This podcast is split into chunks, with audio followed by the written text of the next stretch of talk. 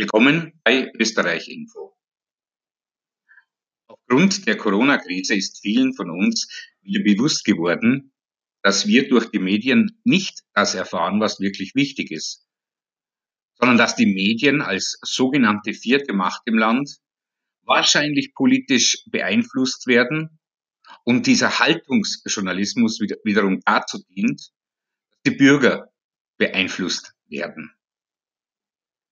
Als Beispiel nehmen wir die nach eigenen Angaben meistgekaufte meistgelesene Zeitung Österreichs, die Kronenzeitung. Sie stellt sich immer als unabhängig und objektiv dar, was auch dafür sprechen würde, dass hier gründlich recherchierter Journalismus an die Leser vermittelt wird. Ob dem so ist, wollen wir kurz betrachten. Karl-Heinz Strache sprach im Juli 2017 auf der Finca auf Ibiza darüber, Anteile der Kronenzeitung übernehmen zu lassen.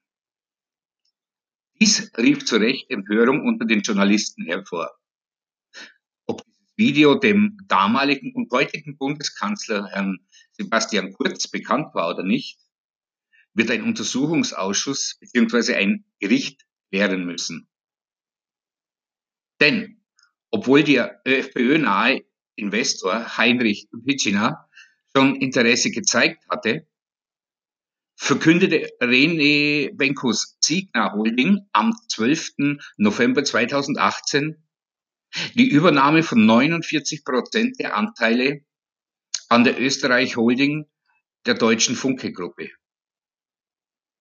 Dadurch gerechnet besitzte der Immobilienentwickler aus Tirol damit 24,5 Prozent der Anteile an Österreichs mit Abstand reichweitenstärkster Tageszeitung, die tagtäglich nach wie vor mehr als zwei Millionen Leser erreicht.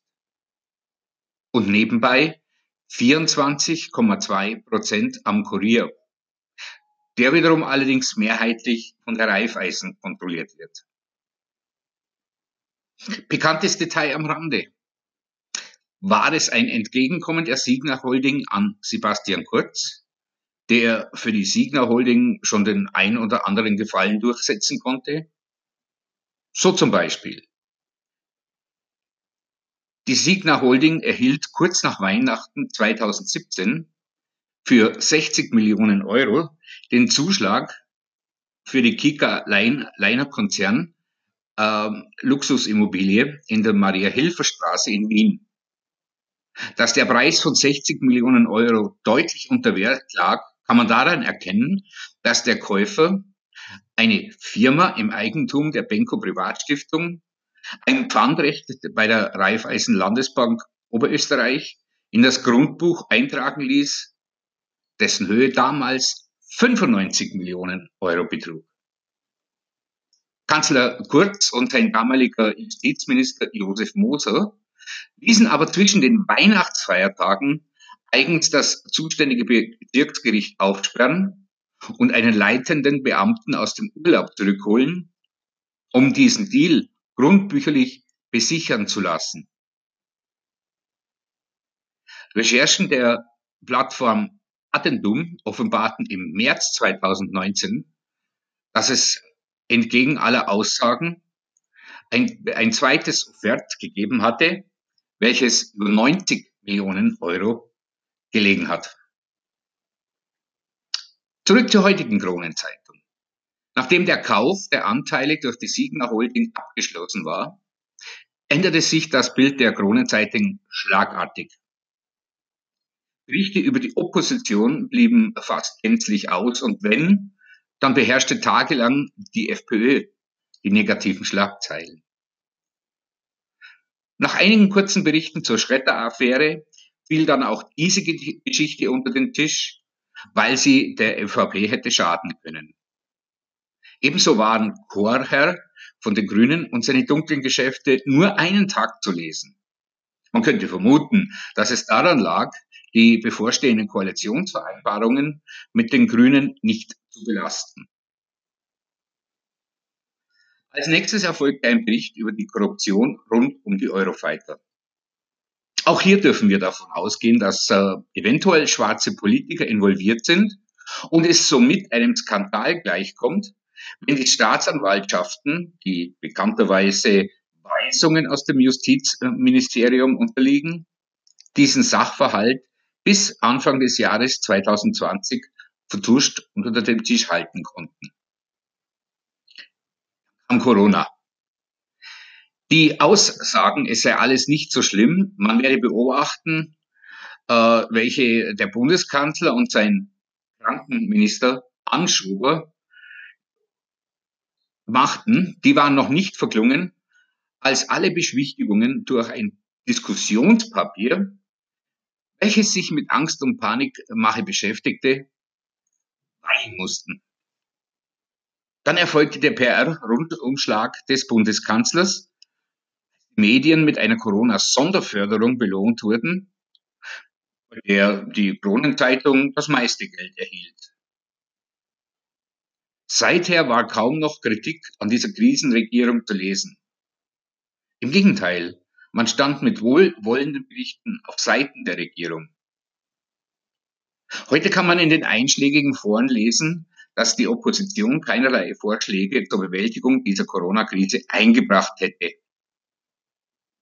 Wer sich allerdings neben den österreichischen Mainstream-Medien informiert, der weiß sehr wohl, dass Vorschläge gekommen waren, die allerdings zuerst von der Regierung geblockt wurden und dann einige Tage später als Vorschlag der Regierung medial gepusht wurden. Die Opposition wurde bewusst außen vor gelassen, um den Anschein zu erwecken, dass diese untätig sei. Wie in Deutschland gab es auch in Österreich Demonstrationen, die für die sogenannte Lockerung sprachen. Allerdings vergaß die Kronenzeitung darüber zu berichten, weil man Herrn Kurz nicht in ein schlechtes Licht stellen darf. Während zu den Demonstrationen in China und der dort vorherrschenden Polizeigewalt berichtet wird, erwähnt die Kronenzeitung kein einziges Mal, dass es in Deutschland ein ebenso überzogenes Vorgehen der Polizei gab und dort sogar Journalisten verhaftet wurden. Deshalb gilt es, sich einmal die Frage zu stellen, ob Journalismus, wie ihn die Krone praktiziert, überhaupt noch als Journalismus bezeichnet werden darf. Gehen wir davon aus, dass die Kronenzeitung als verlängerter Arm von Politik und Polizei gesehen werden darf. Denn das geht aus einem Artikel in der Presse hervor. Ich zitiere. Die Wiener Polizei gibt jeden Sonntag ihre wichtigen Nachrichten direkt an die Kronenzeitung. Innenpolitik-Kollegen kennen dieses Vorgehen auch. Nur agiert da der jeweilige Bundeskanzler wie die Wiener Polizei mit vermeintlichen Exklusivmeldungen für das kleine Format. Man kann sich nur wünschen, dass die Krone irgendwann wieder dorthin zurückgeht, wo sie einstmals war und sich dann zu Recht wieder eine unabhängige Zeitung nennen darf. Allerdings dürfen wir das angesichts der Aussagen der Funke Mediengruppe und der Signa Gruppe anzweifeln, denn nach ein, einigen Prozessen, welche die Familie Dichand erfolgreich führte, weigern sich diese beiden Gruppen noch immer, ihre Anteile an Dichand zu verkaufen. Ein Schelm nun, wer Böses denkt. Aber so schnell wird Herr Kurz die mediale Bevorzugung sich nicht aus der Hand nehmen lassen.